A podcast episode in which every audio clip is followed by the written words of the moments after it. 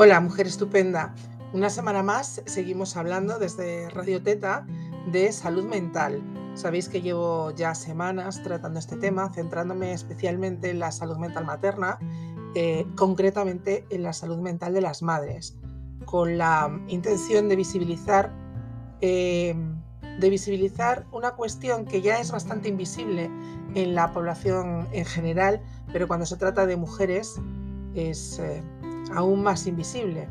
Eh, esta semana le decía a las eh, mujeres del grupo de madres, que, del círculo de madres de la Teta y más, que las mujeres, a fin de cuentas, estamos eh, por defecto y definición locas o histéricas, así que se nos hace poco caso. Os voy a contar algo, pertenece a la vida privada de mi hija mayor, pero sé que tengo su permiso para, decírselo, para que veáis hasta qué punto está interiorizado que cuando no hay explicación a una determinada circunstancia médica, em, cuando se trata de una mujer, de lo que se tira es de su salud mental. Mi hija lleva con dolor eh, que ya es crónico en la espalda desde el mes de agosto. Estamos ahora grabando en enero es un dolor que a ratos es inhabilitante y siempre desesperante. Eh, la última vez que fue a su médica de cabecera pidiendo eh, que se le derivase a especialista, eh, la médica de cabecera le preguntó si tomaba medicación psiquiátrica y le preguntó por el, el expediente en psiquiatría. Asumía que lo que tenía era histeria y un dolor imaginario. Eh, ya es fastidioso porque además hay trastornos como la fibromialgia, que por cierto mm, padecemos más las mujeres, que hasta hace poco eran consideradas enfermedades mentales, porque como no se sabía de dónde venían, y repito, la mayoría éramos mujeres, pues tenía que ser un trastorno mental. A veces por exageración, ese mismo trastorno se invisibiliza, porque si siempre, siempre lo que nos pasa se debe a que estamos locas o somos histéricas, esa circunstancia pasa siempre inadvertida. Y ya dentro de lo que es la cuestión mujeres, cuando eres madre, cuando eres madre ni siquiera tienes derecho a tu salud mental. Tienes la obligación de estar bien. Y sobre todo, si tu hijo está sano, si todo está bien, tú no tienes derecho a estar mal. En los últimos días, siempre, las últimas semanas, siempre tratábamos la ansiedad un poco de manera tangencial. Y la semana pasada os recordaré que hablábamos concretamente del duelo. Y descubríamos que una de las, de, de las características o de los síntomas emocionales del duelo era precisamente la ansiedad. La ansiedad enmarcada en un estado depresivo, que no es una depresión, sino un estado depresivo que tiene una causa. Y os recordaré eh, que, que, lo que decíamos era que precisamente la diferencia que hay entre estado depresivo y depresión se sitúa ahí. el estado depresivo es una respuesta a una situación, en el caso del duelo, pues de una pérdida, de una pérdida de una persona, de una pérdida de una circunstancia, de lo que sea, y cuando eso se extiende en el tiempo hasta el punto de perder ese motivo o cuando simplemente aparece sin un motivo, entonces es un cuadro clínico y es una depresión. Bueno, pues hoy vamos a hablar de la ansiedad. ¿Qué es la ansiedad? Empecemos diciendo que la ansiedad es un sentimiento de miedo, un sentimiento de temor, de inquietud, Em, este sentimiento se puede manifestar de muchas maneras y casi siempre lo hace como reacción al estrés. Vamos, em, que es un miedo normal, es una emoción normal que se experimenta en determinadas ocasiones, ¿vale? En principio la ansiedad así, tal cual, no tiene por qué ser mala, no tiene por qué ser negativa. De hecho, la ansiedad nos puede ayudar a enfrentar una situación. Puede darnos, por ejemplo, un impulso de energía o puede incluso ayudar a que focalicemos, a que nos concentremos en una determinada cuestión. Esto sería eh, asimilando la ansiedad como el miedo, porque además los síntomas físicos son similares al miedo, ¿vale? Ansiedad como miedo. Em, tú sabes perfectamente qué es lo que te está poniendo nerviosa, lo sabes. Y esa ansiedad o ese miedo te ayuda a responder a esto que te pone nerviosa. Esto es lo que pasa cuando mm, sufrimos ansiedad en un duelo. Cuando hemos perdido un ser querido es fácil tener cuadros ansiosos. Pero sabes lo que te está produciendo ese cuadro de ansiedad.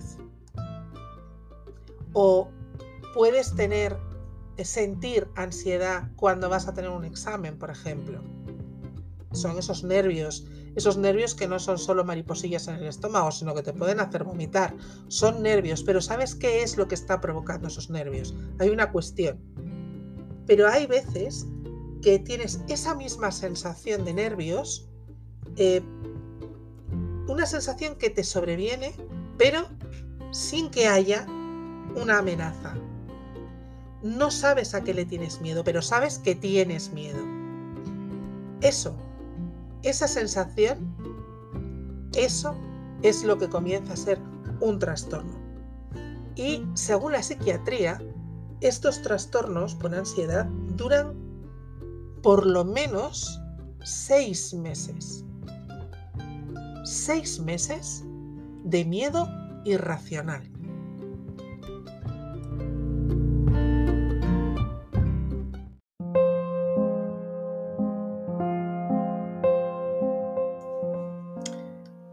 Seguimos hablando de ansiedad. Hablamos ahora de los tipos de ansiedad, porque no hay un solo trastorno de ansiedad, hay varios. Por ejemplo, tenemos el trastorno de ansiedad generalizada. Eh, la preocupación excesiva por temas, por temas comunes, pues el dinero, la salud, el trabajo. Es un estado permanente de angustia que puede aparecer por cualquiera de estos motivos, pero que luego se queda, luego no se va. Em, es especialmente eh, terrible en situaciones pues, pues, muy determinadas de crisis y, de, bueno, de circunstancias de precariedad. Tenemos los trastornos de pánico. El trastorno de pánico mm, es terrible. Eh, son ataques de pánico, pues de repente sin motivo empezamos a notar eh, los mismos síntomas físicos que si estuviéramos en peligro real pero sin estarlo. Eh, y es una sensación además que puede durar varios minutos. Imaginaros, imaginaros los minutos en los, en los que tienes eh, la firme convicción de que te vas a morir o de que te va a pasar algo terrible, que puedes tener dificultad para respirar, dolor en el pecho, puedes tener palpitaciones. Em, más, más trastornos de, ansiedad. La agorafobia es un trastorno de ansiedad, un tipo de trastorno en el que temes a lugares y situaciones que pueden causarte pánico o hacerte sentir atrapado, indefenso, avergonzado. Em, un trastorno de ansiedad debido a una enfermedad eh, que incluye síntomas de ansiedad, de pánico, y son síntomas intensos y, están directamente causados por un problema de salud físico. Em, eh, el mutismo selectivo, por ejemplo, es, otra, es otro tipo de ansiedad. Es una incapacidad constante que se da sobre todo en los niños eh, para hablar en ciertas situaciones, como en la escuela, y, que además se empeora cuando el profesor les, eh, les combina a hablar y no entiende que a lo mejor no es el momento. Incluso em, incluso cuando pueden hablar en situaciones normales como en, casa y de repente no quieren hablar con miembros cercanos de la familia. Esto puede afectar a muchas partes de la vida de, los niños. Eh, otra cosa que puede, puede sobre todo en los niños más pequeños, ocurrir el trastorno de ansiedad por separación. La ansiedad por separación eh, es frecuente en bebés, eh, en bebés pequeños. es un trastorno que se caracteriza por, por una ansiedad eh, cuando los padres se van o con las personas que cumplen eh, la función de, cuidado, eh, se van. Además, los niños no comprenden. Para los niños es todo absoluto. Tú te vas y, él no sabe que vas a volver hasta pasados unos meses. Por cierto, cuando empiezan a entender que cuando te vas puedes volver, que ya pues puede tener 6, 7, 8 meses, es mejor que te despidas antes que marcharte sin más, porque si desapareces es peor. Más, este es frecuente en los, en los adolescentes, el trastorno de, de, ansiedad social o la fobia social. Son altos niveles de ansiedad, miedo o rechazo a situaciones sociales. Normalmente se debe a, sentimientos de vergüenza, de inseguridad, eh, preocupación por ser juzgado, preocupación por ser percibido de manera negativa por otras personas. Em, luego tenemos las fobias específicas. Estas, todos tenemos alguna fobia, yo creo. Creo, ¿eh? Pues, pues, mi marido, por ejemplo, le tiene fobia a las arañas. Y es una fobia bastante frecuente, o a las cucarachas ese miedo irracional que te impide pensar que un bicho tan pequeño que sepa morir con, una, con, que levantes la pierna, el pie, eh, y, hace que te escondas de, eso, de un bicho de 5 milímetros, ¿no? Que puede ser ridículo, pero que la persona que lo está sufriendo, pues lo pasa mal, ¿vale? Em, las, eh, los TOC, por ejemplo, los trastornos los trastornos obsesivos compulsivos eh, son, son ideas intrusivas y desagradables que, bueno, eh, cuando los acompañas con actos rituales, pues apagar tres veces la luz o eh, girar dos veces la llave o lo que sea, disminuye la angustia de esa, de esa obsesión. reacciones de estrés agudo, de estrés postraumático, los trastornos de adaptación a situaciones vitales adversas. En fin, hay eh, muchas formas de, ansiedad, no una sola.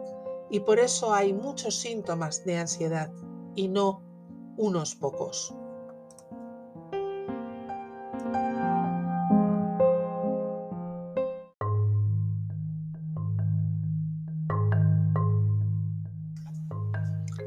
Vale, hemos hablado de lo que es la ansiedad, eh, de lo que sentimos cuando tenemos ansiedad, eh, de cuándo la ansiedad es normal, de cuándo no lo es, y hemos visto que hay muchos tipos de ansiedad, pero ¿cuáles son, cuáles son los síntomas de esa ansiedad? Bueno, los, los síntomas más comunes pueden ser, la, por supuesto, sensación de nerviosismo, sensación de agitación, de estrés, sensación de peligro inminente, sensación de pánico, aumento del ritmo cardíaco, hiperventilación, o sea que la respiración se acelera, un exceso de sudoración de repente, se puede llegar a temblar, eh, se puede tener una sensación de debilidad o de cansancio, problemas para concentrarse, problemas para pensar en otra cosa que no, no sea la preocupación que te ocupa la cabeza, problemas para conciliar el sueño, problemas eh, gastrointestinales, eh, dificultades para controlar esas preocupaciones, empezar a pensar en algo y que el escenario sea cada vez peor en lugar de parar y decir, oye, que esto te estás, se te está yendo en la pelota. Eh, y tener la necesidad de, por supuesto, evitar las situaciones que te generan ansiedad hasta el punto de poder encerrarte en tu casa. Pero son las únicas las únicas, eh, los únicos síntomas de, ansiedad? No. De hecho, hay mucha gente que tiene, tiene ansiedad y no es consciente de que lo tiene. Porque tú cuando sientes que tu corazón late más deprisa o que no puedes respirar o que tienes una sensación como de que te oprime el pecho, mm, no puede, sabiendo que no estás teniendo una, un, un, infarto, puede que, seas consciente de que lo que te pasa es un ataque de ansiedad o una crisis de ansiedad. Ahora bien, si, por ejemplo, em, empezamos a tener náuseas o dolor de tripa, o, o de repente nos sentimos mareados, o nos estamos mareados, nos levantamos para ir al baño y nos caemos a plomo porque nos desmayamos. Puedes pensar que no es ansiedad, puedes pensar que te ha dado una lipotimia. Pero claro, hay que ver si hay, una lipotimia o no la hay. La lipotimia es cuando, cuando la tensión te baja. A lo mejor la tensión lejos, de bajarte te ha subido. Puede ser que pienses, que, sientas al final del día eh, como un, un, hormigón en las piernas o como entumecimiento y que pienses, esto me ha pasado a mí, yo mm, siento eso y lo primero que pienso es, es mi artritis o es el hipotiroidismo o es el cansancio. Y atención, amiga mía, puede formar parte de una crisis de ansiedad. Igual que un dolor de cabeza. La gente que es migrañosa, no dudo que lo sea. Mi hija mayor es migrañosa, muy migrañosa. Pero desde que terminó el instituto, desde que dejó el instituto y está en el, está en, el conservatorio, no ha vuelto a tener ni un dolor de cabeza. Y tenía unas migrañas que le hacían meterse en, o sea, meterse en la cama que, que se moría, ¿eh? o sea, se ponía malísima. Cuando de repente no eres capaz de concentrarte para estudiar, puede ser que pienses que es ansiedad y acertarás. Pero también lo es la impaciencia, el necesitar hacer las cosas más deprisa y frustrarte porque no llegan tan deprisa. Puede ser que empieces a tener un dolor de espalda y cuando te analices la postura es que estés tan tensa que te podrías partir por la mitad con un clic. Puede ser que estés más enfadada de lo normal, que estés tan cansada que no te puedas mover. Y sobre todo, puede ser que tengas unas ideas intrusivas de fracaso que no te dejen escribir el próximo post. Y ahora estoy hablando de mí. La ansiedad son muchas cosas, muchas cosas y no siempre es aquello que esperamos que sea la ansiedad.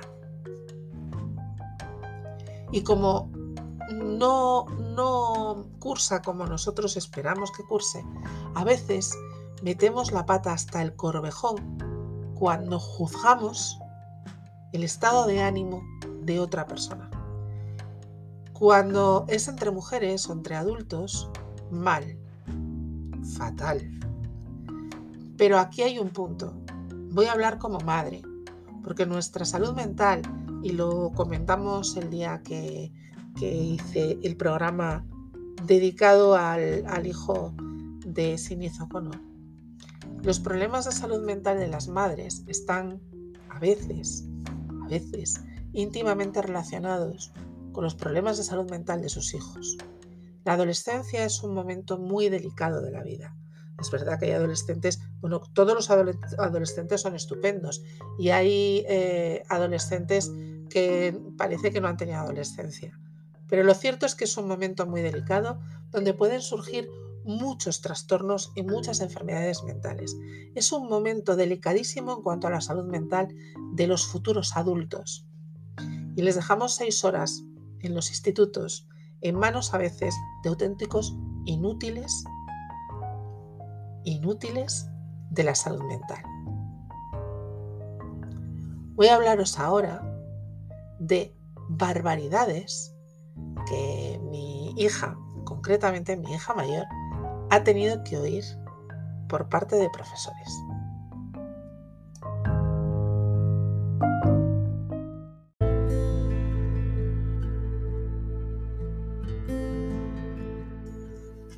De vuelta hablando de ansiedad, voy a hablar de ansiedad en los adolescentes. Eh, siempre pongo, pongo de, ejemplo a mi hija mayor. Eh, siempre digo que es con su consentimiento, quiero que lo tengáis claro. No, no me atrevería a hablar de mi hija mayor sin su consentimiento. Pero un día, cuando hablaba con el, círculo de mujeres, de madres, de adolescentes, em, le dije, le pregunté a mi hija mayor si yo podía hablar de sus problemas de salud mental con ellas porque me parecía importante eh, hablar, hablar de, esos problemas. Me parece importante hablar de los problemas de salud mental de los adolescentes porque tampoco se habla de ellos.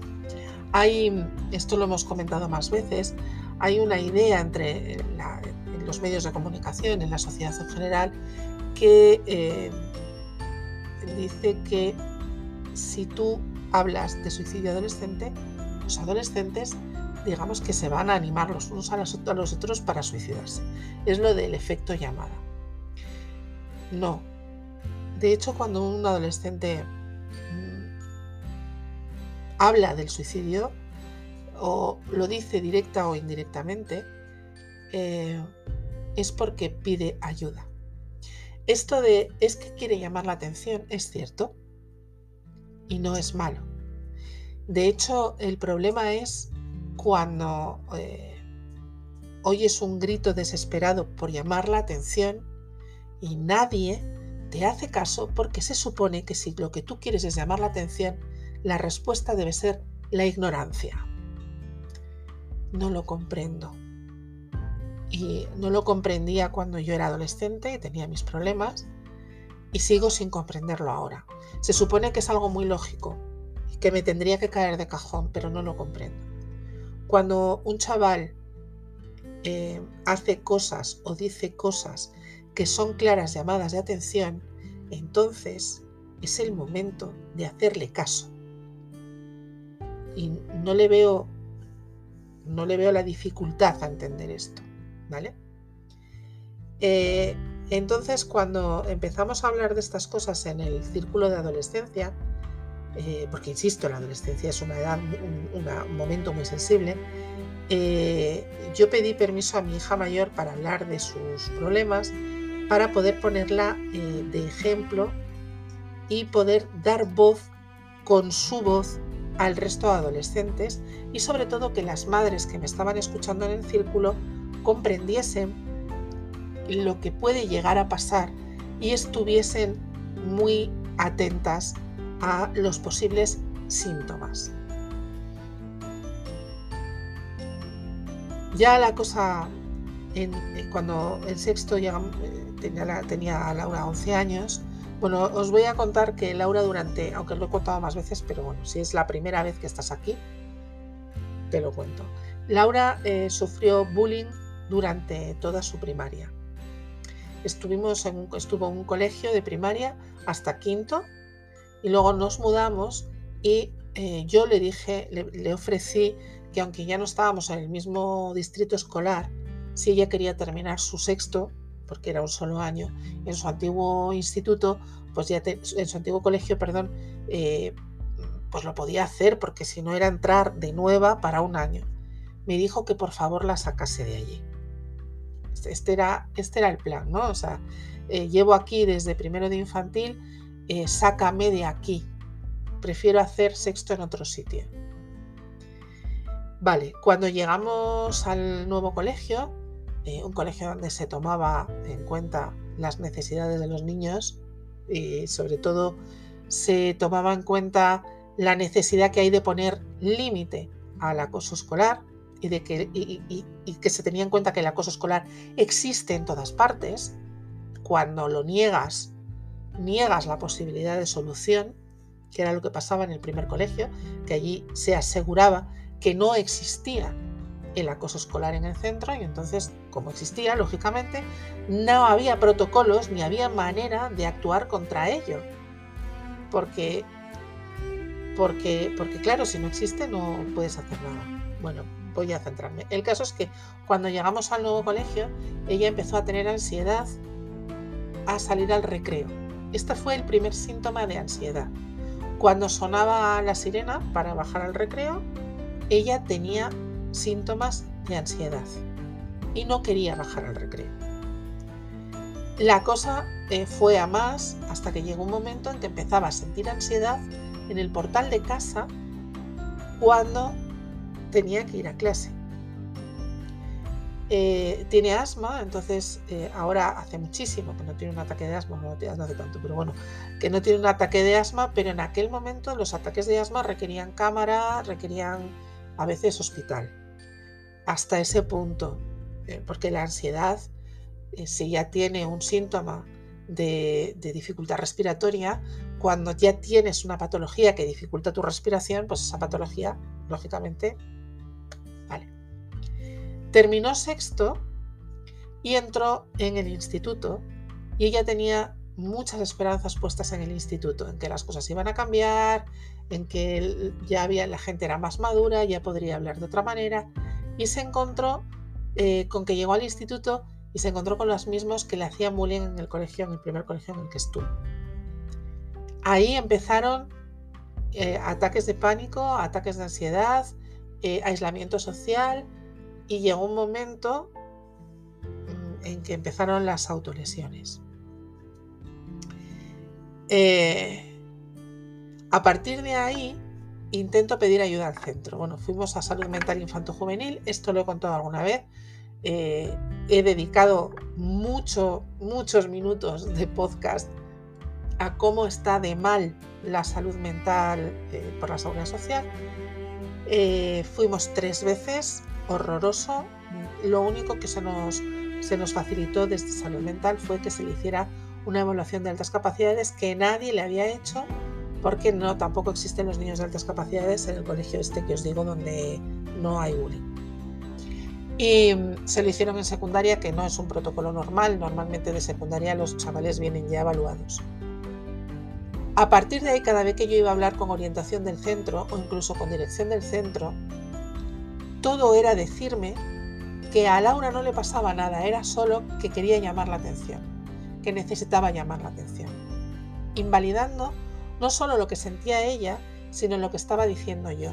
Porque claro, aquí ya no solamente se trata de que te están diciendo que tu hija eh, no le pasa nada cuando tú sabes que sí, sino que además tú eres tonta Eres una persona inútil que no es capaz de discernir entre la más burda manipulación y un problema de salud real. Entonces, invisibilizan el problema de tu hija y te invisibilizan a ti como madre competente. Esto pasa muchísimo. Eh, los ataques de asma fueron a más. Llegó a estar en urgencias varias veces. Eh, algunas de las veces eh, terminó en urgencias por actos directamente causados por profesores eh, y su problema de ansiedad fue a más. Fuimos a una psicóloga, el instituto se negaba a reconocer eh, la necesidad de esa psicóloga, entonces no quería eh, que hubiera comunicación entre orientación y la psicóloga. La psicóloga tampoco, porque, pero esto ya no es cuestión de la psicóloga, es cuestión de que todos tenemos cuando iniciamos una, una terapia psicológica eh, tenemos que buscar con quién encajamos y hay veces que no encajamos bien a la primera con un profesional y a veces, y a, veces a la segunda. Nosotros llegamos a la tercera o a la cuarta, a la profesional con la que está ahora mi hija es con la que está bien, ¿vale? Y que eh, pronto dejará la terapia porque de hecho la terapia farmacológica ya la ha dejado. Bueno, el caso es que cuando ya por fin llega el diagnóstico de un psiquiatra, de trastorno ansioso depresivo, empiezan las profesoras. Hubo una profesora concretamente, eh, la profesora de biología, que eh, la cogió por el pasillo para decirle que se había enterado de, esto y que, eh, que un poco que dejara de hacer el idiota, ¿vale? Que dejara de hacer el idiota porque las niñas tan inteligentes como ella no podían tener depresión así tal cual.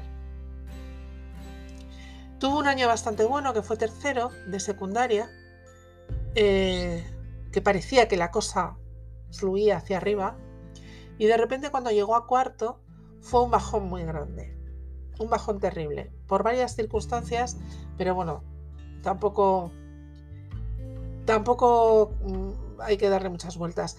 Pero lo, lo que más me llamó la atención, y hablamos de notas, ¿vale? Es que pasó de sacar sobresalientes a suspender.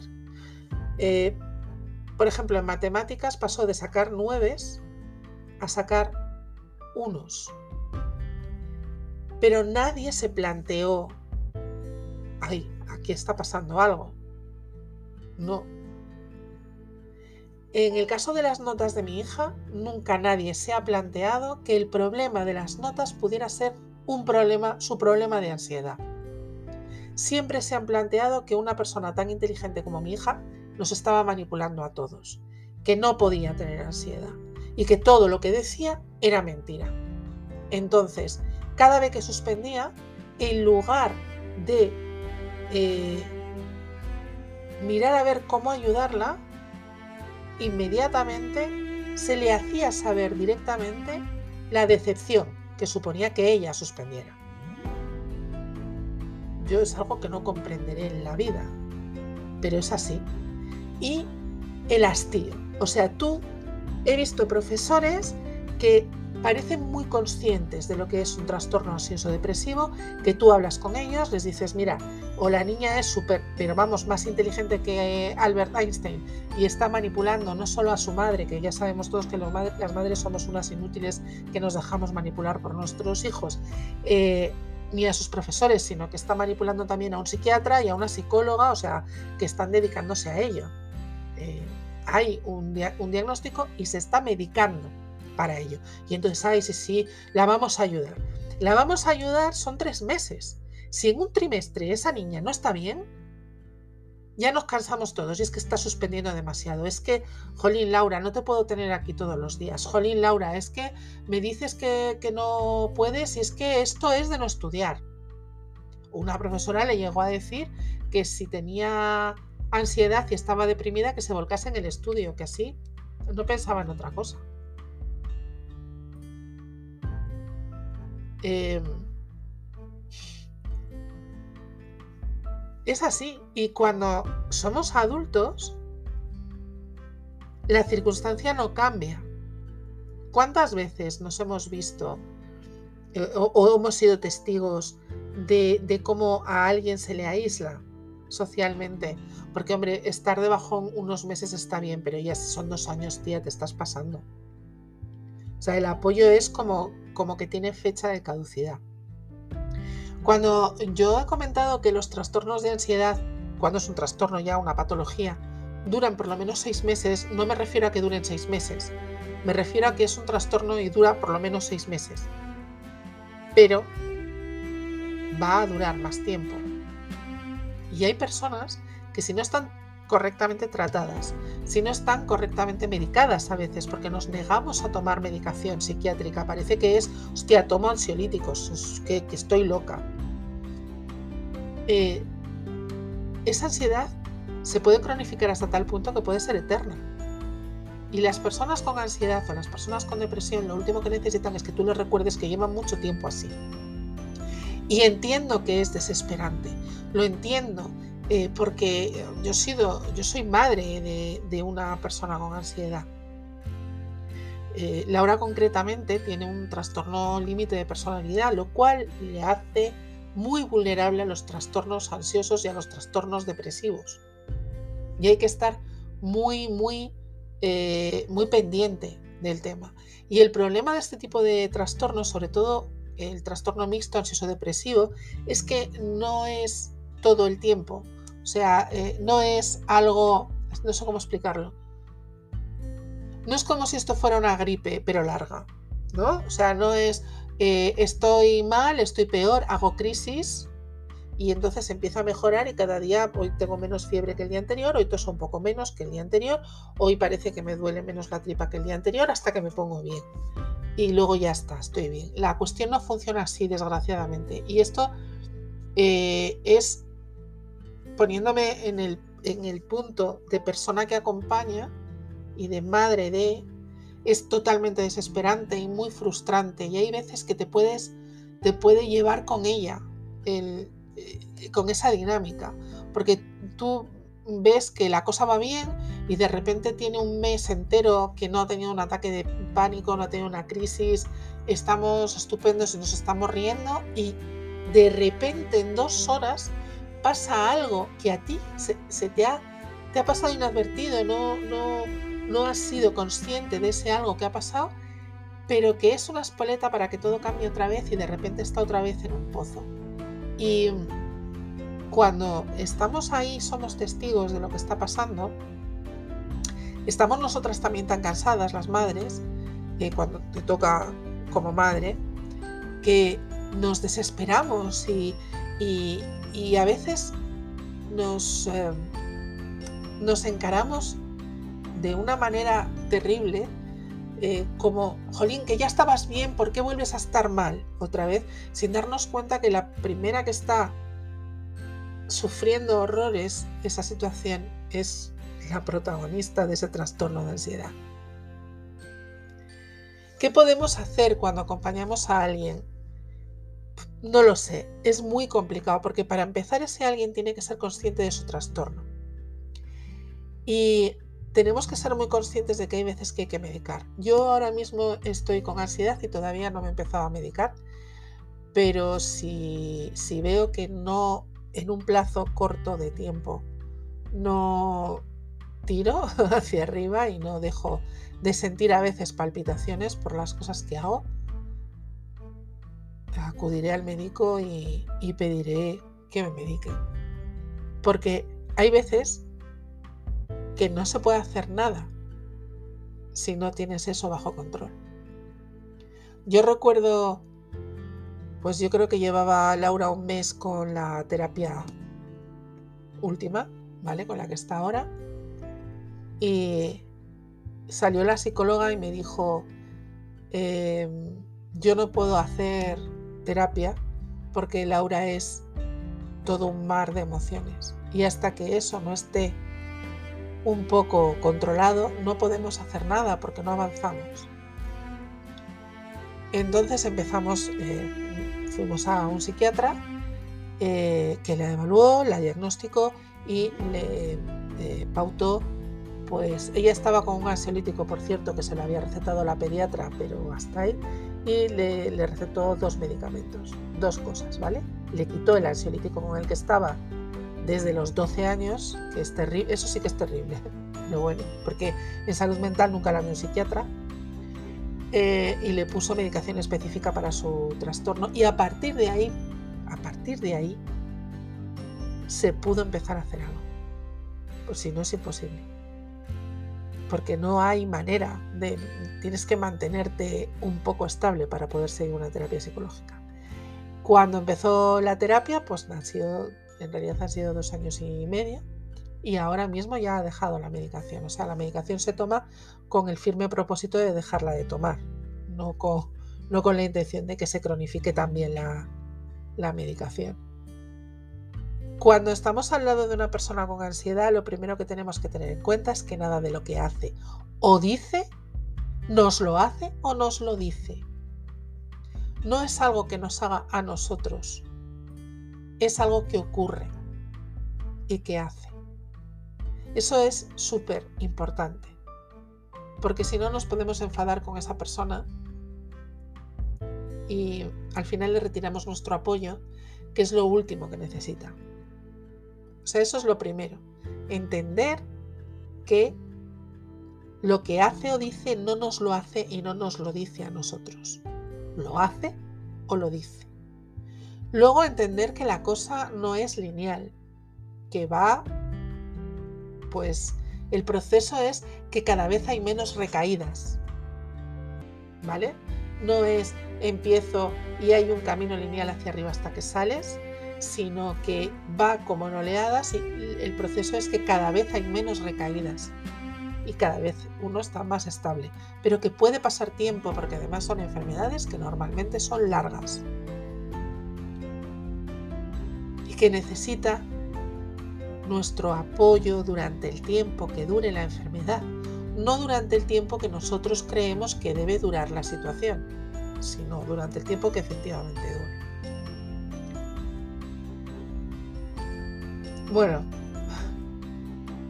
hoy quería hablaros de cosas muy específicas, quería hablaros de, eh, temas eh, desde la psiquiatría y eh, documentados, que han sido los primeros bloques muy cortitos, y quería hablaros de mi propia experiencia como siempre, porque como siempre creo que dándome voz a mí o dando voz a mi hija os puedo dar voz a vosotras o a vuestros hijos.